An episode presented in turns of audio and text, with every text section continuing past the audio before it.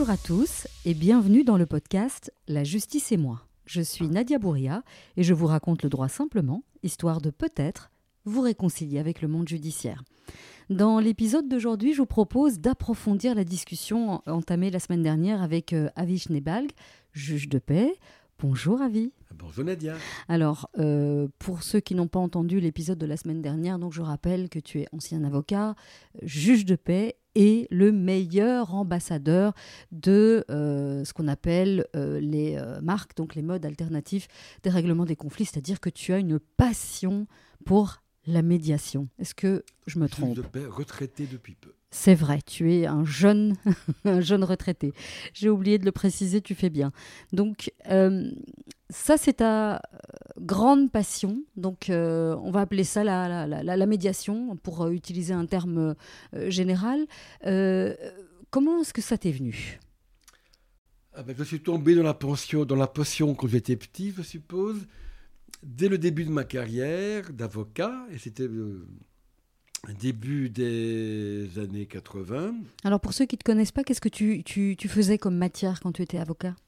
Alors je faisais beaucoup de matières civiles et commerciales et pas du tout de matière familiale que je n'ai jamais pratiquée. Que tu nous as dit dans l'épisode précédent détester? Je déteste la matière. Je, dé... Moi j'adore réunir les gens et je déteste les séparer. Et une autre fois, je vous raconterai comment je réunis les gens. D'accord.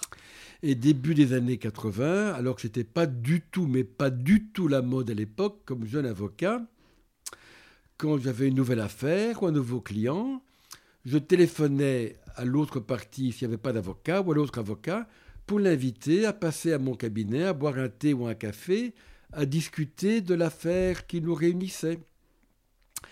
Quand c'était une partie sans avocat, le plus souvent elle venait, on discutait, et mon Dieu, assez souvent, nous trouvions un accord. Quand c'était un avocat au bout de la ligne. C'était compliqué. Il y avait cinq secondes de silence.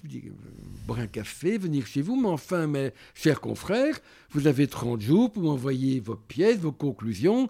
On n'est pas là pour discuter, on est là pour se battre. On était ce que les, Américains appellent des avocats gladiateurs, qui sont mhm. payés pour combattre. Mais comme de temps en temps un avocat moins timoré ou plus créatif qu'un autre répondait positivement à mon invitation, nous discutions et assez souvent nous trouvions un accord. Et quand aucun accord n'avait été trouvé ou n'était possible, les quelques fois où je me rendais au tribunal, je commençais par présenter mes excuses au, au, tribunal.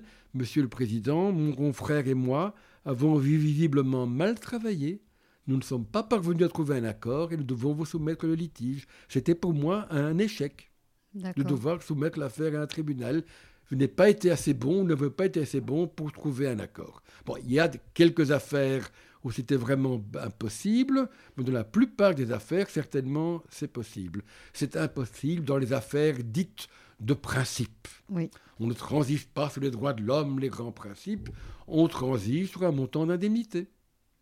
D'accord. Mais d'où ça, d'où ça t'est venu cet esprit? Parce que bah, tu l'as dit, la, plupart des avocats, en tout, et certainement dans les années 80, bah, ils, ils, ont été formés dans l'idée de, de, se battre. tu n'étais pas né, t'en sais rien.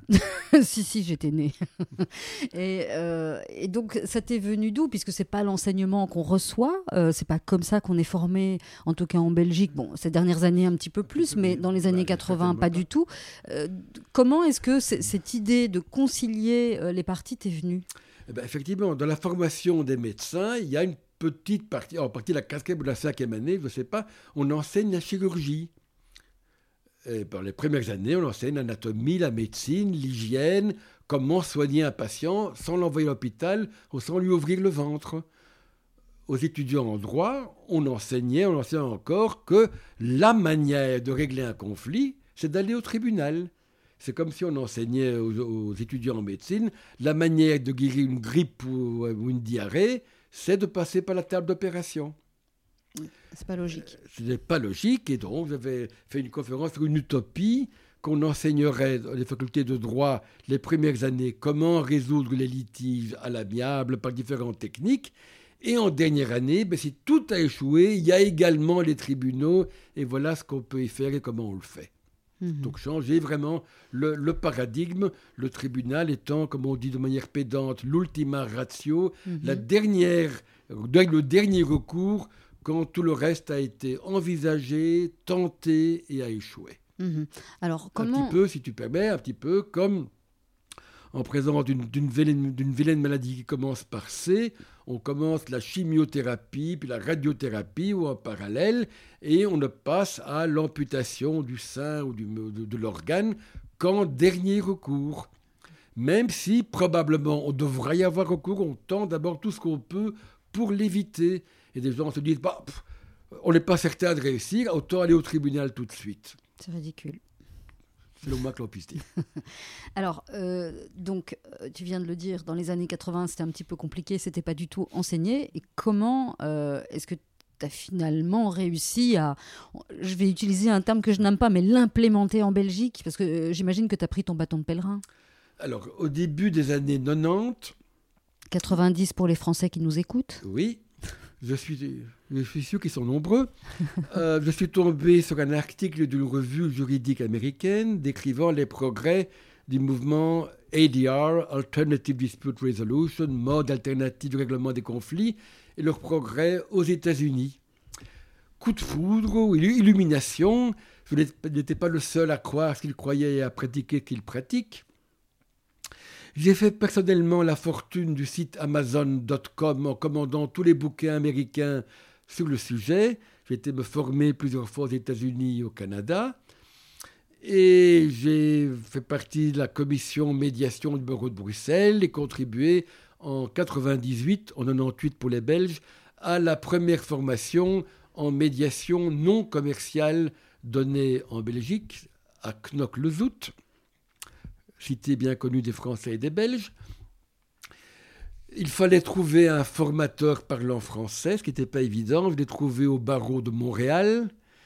Et nous étions, en août 98, tout le monde s'en souvient, 24, euh, euh, je- 23 avocats, une, euh, une juge, la plupart des copains, moi, qui m'avaient fait confiance pour cette première formation à la médiation non familiale.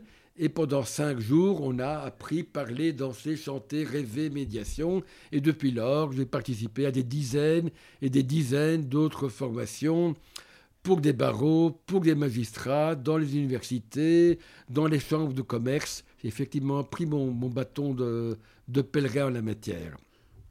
Alors, euh, il faut savoir que la médiation familiale, elle, est quand même connue depuis les années 70 au moins. Et elle était enseignée à l'Ordre national des avocats de l'époque. Et le premier, la première leçon, la brave dame qui l'enseignait expliquait les avocats sont des emmerdeurs, il faut surtout les exclure de tout le processus. Imaginez le succès que a eu la médiation auprès des avocats qui le considéraient pas, euh, pas à tort à l'époque comme une arme anti-avocat. Et donc, je suis bien gardé de dire et de penser cela. Les avocats formés à la médiation sont extrêmement utiles, mais ont un rôle différent à jouer du rôle classique devant les tribunaux. Et j'ai même pondu, en collaboration avec mon mentor en médiation américain, le tout premier bouquin, non en anglais, sur le nouveau rôle de l'avocat en médiation civile et commerciale. Ben, J'essaierai de le mettre euh, dans les notes de l'épisode, euh, comme ça, euh, si ça intéresse quelqu'un, il pourra aller le lire, parce que j'imagine qu'il est encore d'actualité. On m'a demandé de le rééditer, crois qu'on doit encore pouvoir le, le trouver. Mm, D'accord. Euh, alors, euh, donc, euh, à ce moment-là, vous, étiez qu'une petite poignée à avoir pris le, le- cette formation, avoir suivi cette formation. Euh, Est-ce que ça a mis beaucoup de temps euh, à se développer ou finalement tu, tu es content euh, Ah ouais. du résultat? Alors, ça a mis énormément de temps. À l'époque, si on craignait les frustrations, il fallait faire autre chose. Euh, L'un des bâtonniers de l'époque qui m'a soutenu m'a dit, dit 20 ans, 25 ans après qu'il a reçu des, coups de fil et des lettres pratiquement d'insultes pour avoir soutenu la médiation. Mais tu es fou, tu nous enlèves le pain de la bouche. euh, notre boulot, c'est faire des procès. Qu'est-ce que c'est que cette histoire de trouver des solutions rapides et plus économiques? C'est du, c'est un, un véritable suicide professionnel. Et il y a encore aujourd'hui un certain nombre d'avocats qui croient que la seule manière de gagner sa vie pour un avocat, c'est de faire de grands et beaux et longs procès. Et dans, chez pas mal d'avocats, jeunes et moins jeunes, dans leur cerveau primitif reptilien, ils sont vraiment avocats quand ils plaident en cour d'assises pour la veuve et l'orphelin, acquitter l'innocent. Et bah, le travail de négociation, ce n'est pas vraiment du travail d'avocat, c'est du travail périphérique. Ce sont les préliminaires, mais ce n'est pas vraiment ça qu'on a la jouissance de l'avocat. C'est particulier parce que bon, les avocats dans les grands cabinets font du conseil, ils font que ça, ils négocient à longueur de journée. Aux États-Unis, dans un cabinet de 500 avocats, le département litige, c'est 10 ou 15 avocats. Exactement. Les autres ne savent pas où se trouve le tribunal dans leur ville. Non, bah, ils ont. Enfin voilà, les, avocats qui font du conseil, même à Bruxelles, bah, je pense que leur toge, elle prend la poussière. Absolument. Donc euh, voilà. Mais pour beaucoup, et alors, euh, euh, il fallait convaincre les avocats qu'ils n'allaient pas mourir de faim en faisant cela. Eh bien, je leur expliquais la manière de calculer les honoraires. Alors, traditionnellement, chère Nadia, l'un des critères pour le calcul des honoraires, c'est le temps passé sur un dossier.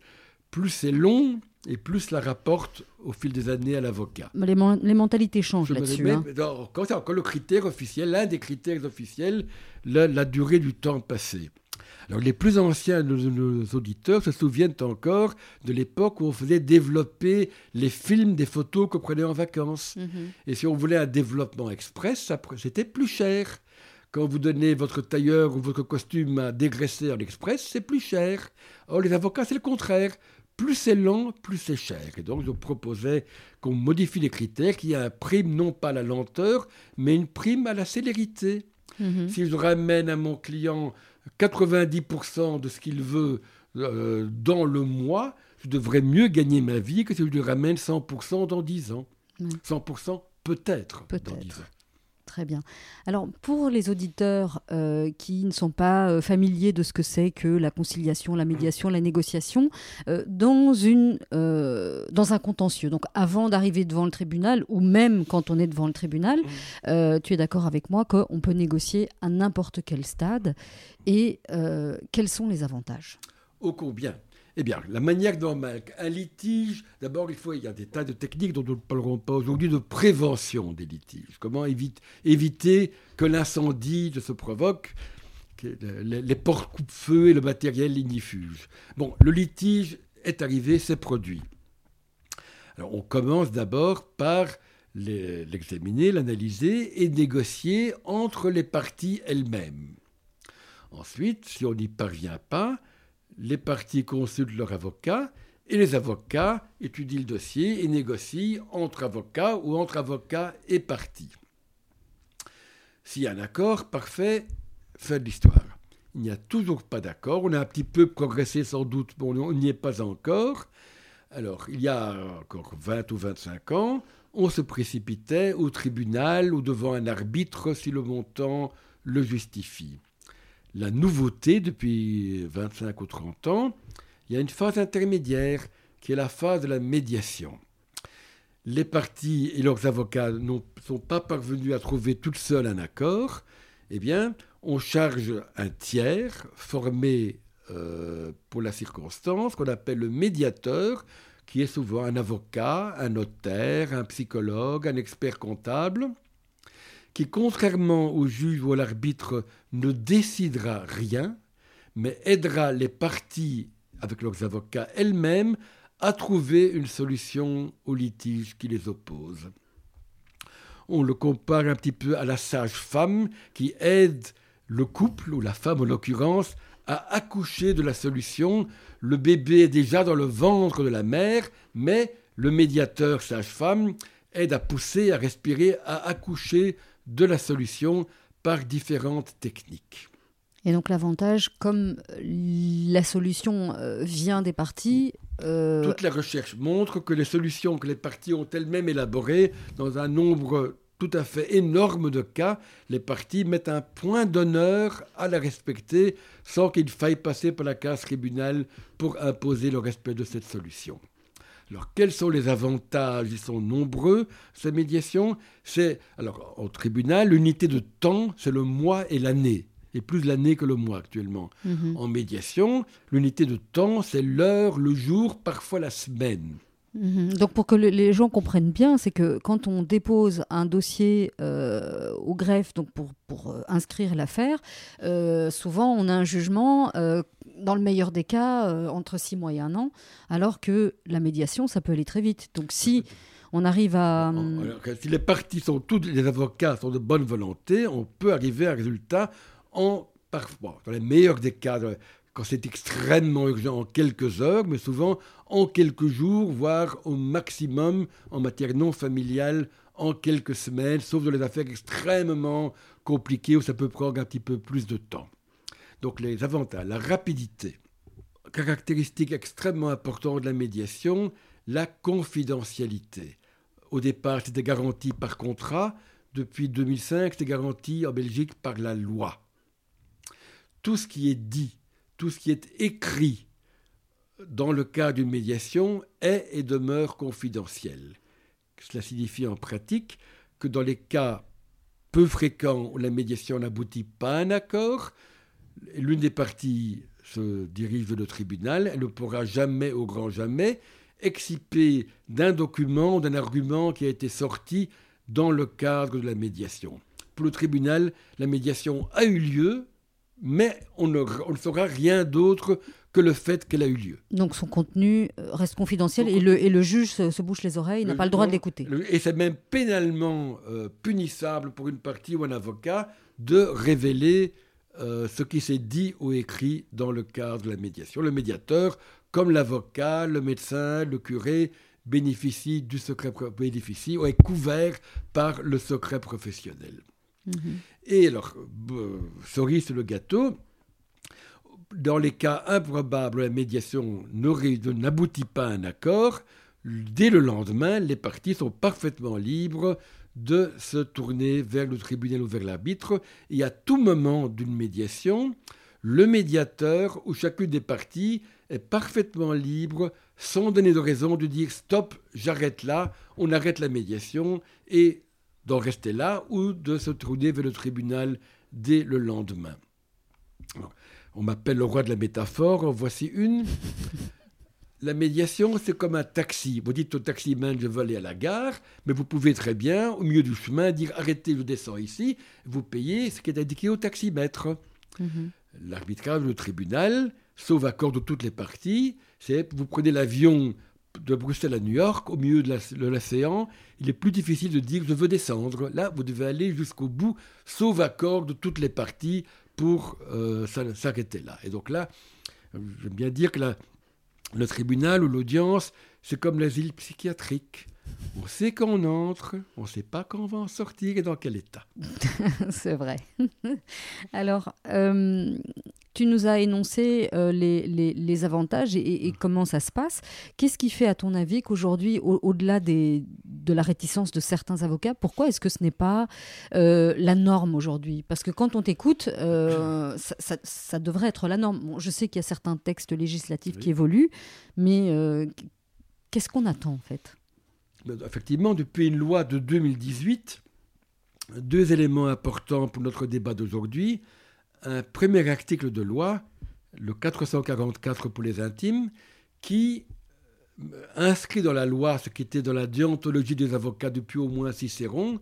Les avocats sont contraints, obligés de tenter de trouver une solution amiable, de concilier avant de passer à la case tribunal. C'est dramatique qu'on doive le rappeler par la voie législative, ce n'est pas inutile, et j'espère que c'est pédagogique, et le juge peut le rappeler, ce que je, ne me prive pas de faire, ne me privez pas de faire aux avocats, l'article 444.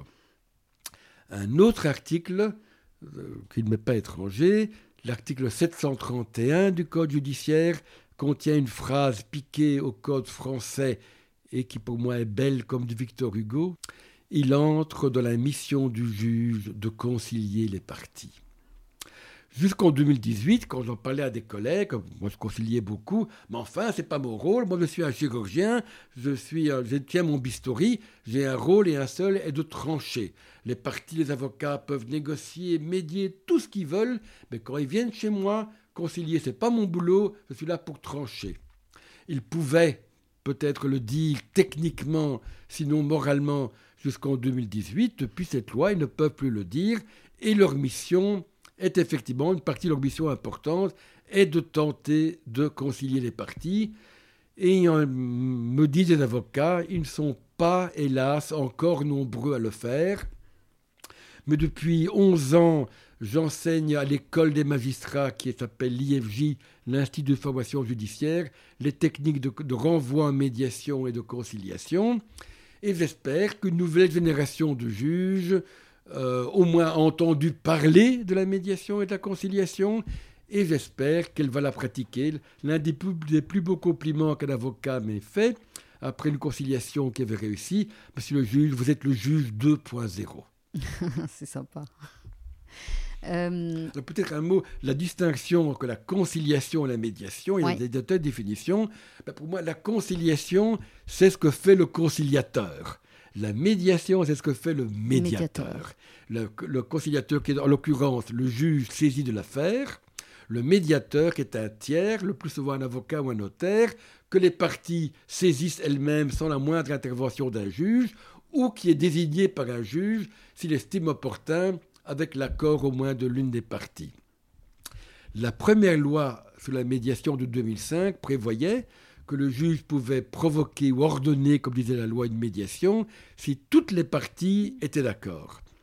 La loi de 2018 fait un virage à 180 degrés. Le juge peut ordonner une médiation si une seule des parties le demande ou est d'accord. Mhm. Alors c'est pas, euh, à mon avis, c'est aussi pour un petit peu désengorger euh, les tribunaux, parce que c'est ça aussi notre problème. Tout à fait, c'est un effet secondaire bienvenu. Pour reprendre ma métaphore des tribunaux, si tous les enrhumés comme moi, à ce moment, ou surtout qui souffraient d'une petite diarrhée, se précipitaient dans les hôpitaux, les hôpitaux seraient aussi saturés que les, que les tribunaux. Et mes collègues et moi, devant certaines affaires, on lève les yeux au ciel. Mais comment est-ce possible qu'une affaire pareille arrive jusqu'au tribunal et que les avocats n'ont pas pu qu'on a, pu consulter un avocat, que les avocats aient, pensé à l'amener l'affaire jusqu'au tribunal. Donc souvent des, petites, des petites affaires. Et ça, euh, c'est souvent. Alors, j'en ai parlé à un juge irlandais qui me dit Ah non, nous, on en renvoie peu en médiation, on ne concilie pas, car pour nous, en Irlande, dans la mentalité, il est impensable que des avocats nous amènent une affaire qu'ils n'ont pas tenté eux-mêmes de concilier au préalable. Et cette mentalité, hélas, n'est pas encore la nôtre. Donc il faut, il faut faire un, un, shift. Un, shift mental, on commence, tout à fait.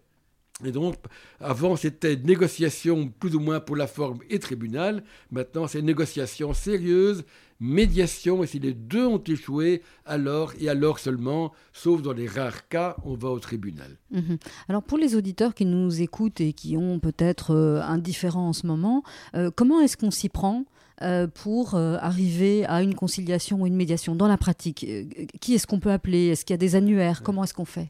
Alors, dans la pratique, alors, si la, la, partie a un avocat, l'avocat saura quoi faire, pourra trouver facilement un médiateur. S'il n'y parvient pas, il n'est pas digne du titre qu'il porte. Euh, si la partie, la partie en personne, eh bien, euh, il suffit de, de, de, Google, de, taper, de googler, de taper sur votre ordinateur dans un outil de recherche euh, médiation ou familiale ou civile ou commerciale et la ville où vous êtes et vous trouverez toute une liste de médiateurs ou de vous adresser à l'un des centres de médiation qui figureront également sur la liste que, qui apparaîtra sur votre écran et vous avez une liste complète en tapant sur le même euh, outil de recherche euh, Commission fédérale de médiation, il y a un onglet de recherche avec la langue, la matière, euh, la ville, etc., où vous pourrez trouver le ou les médiateurs adéquats. Alors comment trouve-t-on le bon? Ben, Nadia, comment trouve-t-on un bon plombier, un bon boucher, un bon médecin, un bon avocat? On demande autour de soi, on essaye.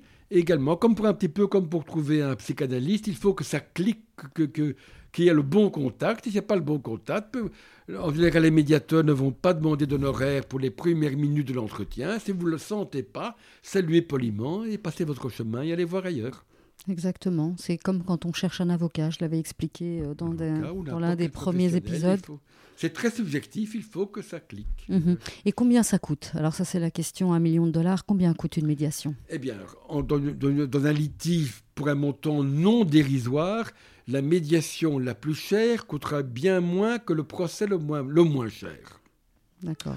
On peut compter, le médiateur moyen prendra entre, je ne sais pas, selon la complexité de l'affaire, sa célébrité, le montant en jeu, entre 120 et 300 euros de l'heure, divisé en principe 50-50 par les deux parties, ou un tiers, un tiers, un tiers s'il y a trois parties.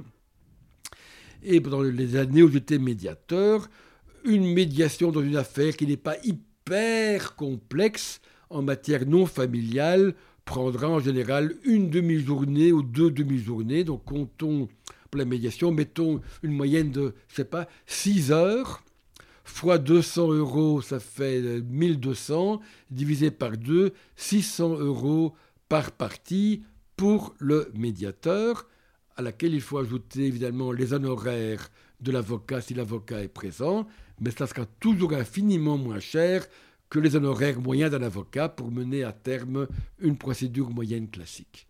Et dans mon expérience, qui est quand même plus d'un quart de siècle, je ne connais aucune médiation en matière non familiale qui n'a pas été entamée à cause du coût de la médiation. Ça, c'est Mhm. vraiment le, le- le faux prétexte pour ne pas entamer une médiation. Donc c'est vraiment pas cher.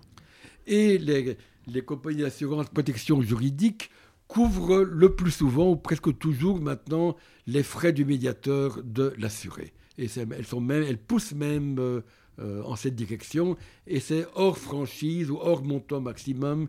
Donc, si vous avez une assurance PJ, n'hésitez pas. Et donc, n'oubliez pas que même si la médiation échoue, vous aurez perdu un petit peu de temps et un petit peu d'argent, et vous aurez toujours, rien n'est perdu, c'est pas fini. Si ça ne marche pas, vous pouvez toujours aller au tribunal ensuite. Et alors, de nouvelles métaphores médicales, je sais que tu en es friande. Ton médecin te dit, mauvaise nouvelle, on devra malheureusement t'amputer une jambe. Mais, oh mon Dieu, mais, il y a une petite pilule, pas une pilule bleue, une pilule blanche. Elle est très bon marché, elle n'a pas fait d'effet secondaire, et 8 ou 9 fois sur 10, en la prenant, tu évites l'amputation. Et dans le cas sur 10 où ça ne fonctionne pas, on pourra toujours t'amputer plus tard.